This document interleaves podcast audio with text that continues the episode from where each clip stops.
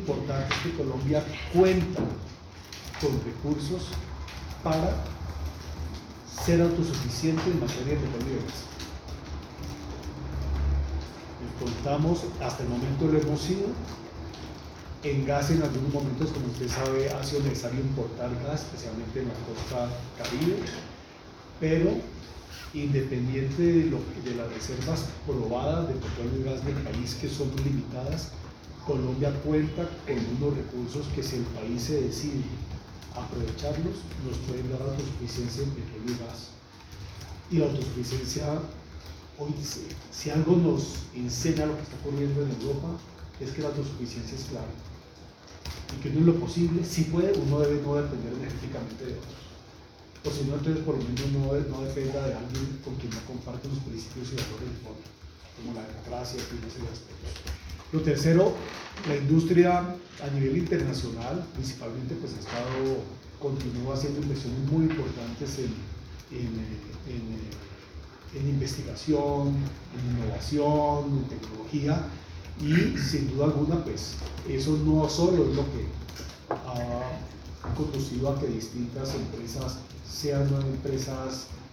más integrales de energía, en fin, sino que haya mucha investigación y eso seguramente a la vuelta de 5, 10, 15 años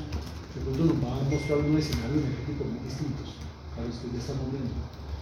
Tienen que ver con, no más extender ahí, pero que con temas de eh, captura de carbono, tienen que ver con muchos temas, todo el desarrollo incluso del gobierno, es decir, hay mucha investigación y eso es muy importante. Esta es una industria que innova, está innovando permanentemente y viene eso. Lo otro, hay un compromiso clarísimo con los Objetivos de Desarrollo Sostenible definidos por las Naciones Unidas. Los ODS, ustedes ya tienen nuestra estrategia de sostenibilidad responde a varios de esos componentes de los Objetivos de Desarrollo Sostenibles. Eh,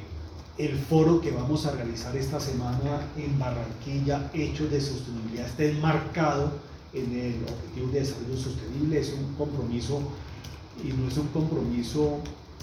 de papel, es un compromiso con hechos y, ahí la importancia del foro está pues todos invitados. Eh, lo otro, eh, entendemos, por supuesto,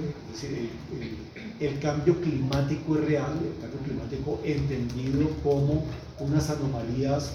en eh, con la temperatura del planeta, esto más allá de todas las discusiones en la comunidad científica sobre cómo se mide, no se mide, qué tanto de esas anomalías tienen que ver con fenómenos naturales, qué tanto, pero cuando hablamos de cambio climático, pues como se refiere específicamente al aporte del ser humano a esa anomalía de temperatura, entonces nosotros somos conscientes de eso y creemos que como industria debemos ayudar a gestionar ese cambio climático eso como lo ver, eso lo estamos haciendo, estamos comprometidos en eso, eh, no solo en aportar la reducción de gases de efecto invernadero en Colombia, eh, apostarle a llegar a la neutralidad, en eso está comprometida totalmente la industria, nos parece que es necesario,